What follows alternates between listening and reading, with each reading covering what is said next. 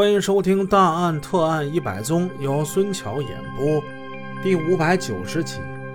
上回故事我们说到，警方在一个小旅店之内发现了两名犯罪嫌疑人的身份证照片。经常出去去外地旅游、出差的听友应该会知道，不管你是出去住这五星级的大酒店呢，还是那一百块钱一夜的小旅馆。你去哪儿都得怎么样啊？身份证你必须得扫描一下。这招也不知道谁研究出来的啊，对打击刑事犯罪行之有效。有了身份证就好办了，姓名、出生年月日、住址一应俱全，没费多大劲儿。经过一天多的守候，案发的第七天，也就是二零一二年十二月二日。警方将两名犯罪嫌疑人抓捕归案。现在咱们近距离看看这两个杀人狂魔究竟是何许人也。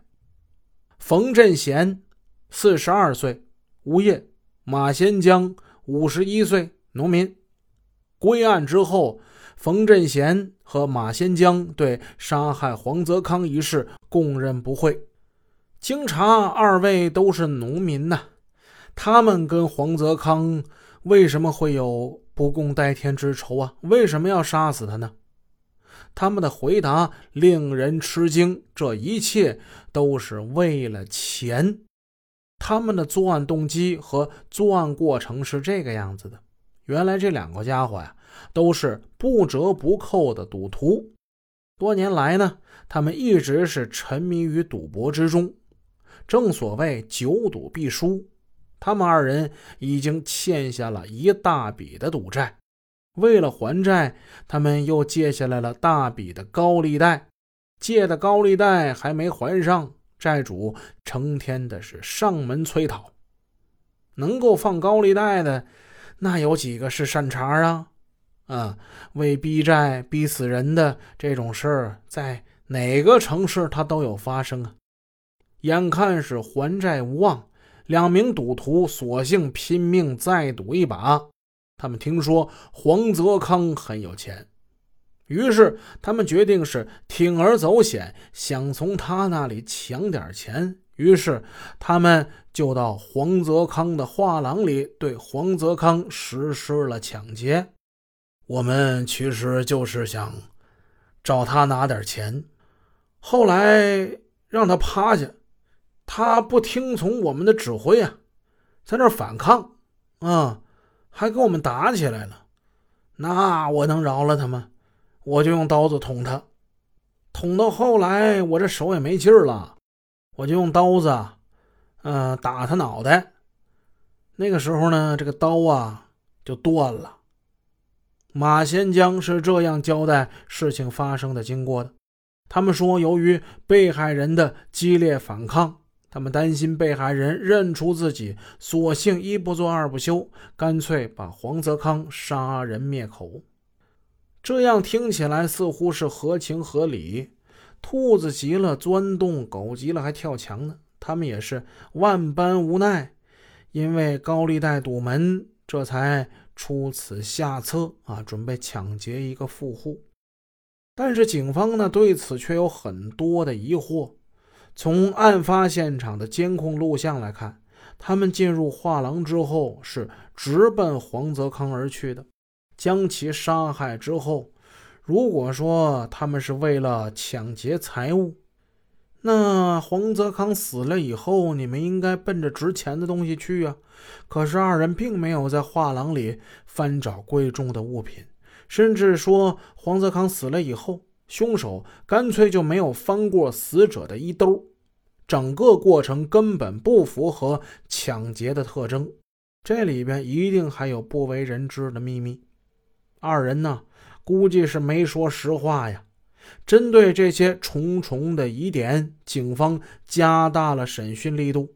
果然，经过一天一夜的突审。两名犯罪嫌疑人最终，他们的心理防线崩塌了。他们向警方做出了如实的交代：原来他们欠下一大笔赌债不假，急于搞一笔钱还这赌债也不假，但他们呀，并非是为了抢劫而去，而是受人之托。他们是受人之托去结果黄泽康的性命的。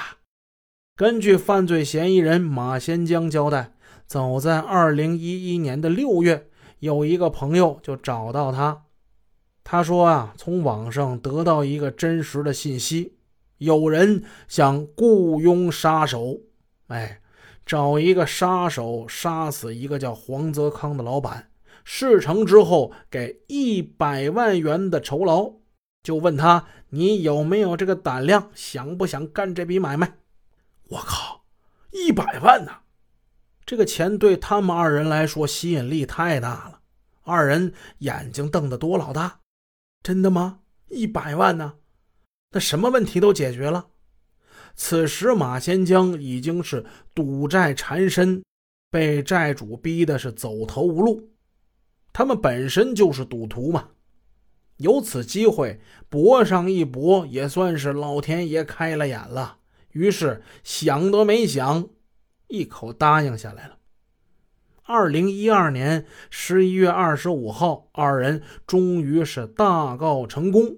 他们将黄泽康杀死在自家的画廊里。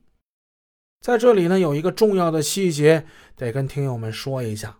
咱们之前说过，在监控视频上清楚的显示，当时两名杀手啊，凶神恶煞般冲进易有轩画廊的时候，那不是有一个歹徒手持手枪吗？他将受害者逼至墙角。那么，他们那支手枪究竟是从何而来的呢？那支手枪也是本案的重要物证之一。经审讯得知，那把手枪啊。其实是一把假手枪，它是一把仿真玩具手枪。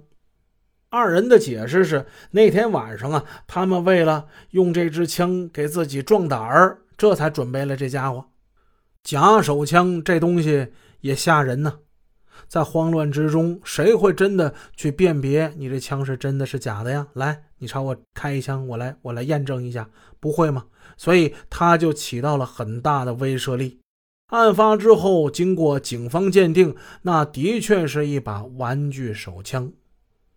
可是，究竟是谁要花一百万块买黄泽康的性命呢？他们之间到底有什么深仇大恨呢？马先江、冯振贤他们先后供出了他们的雇主，他们的雇主姓赵，叫赵如珍。那位说了，赵如珍这名之前也没听过呀，她是何许人也呀？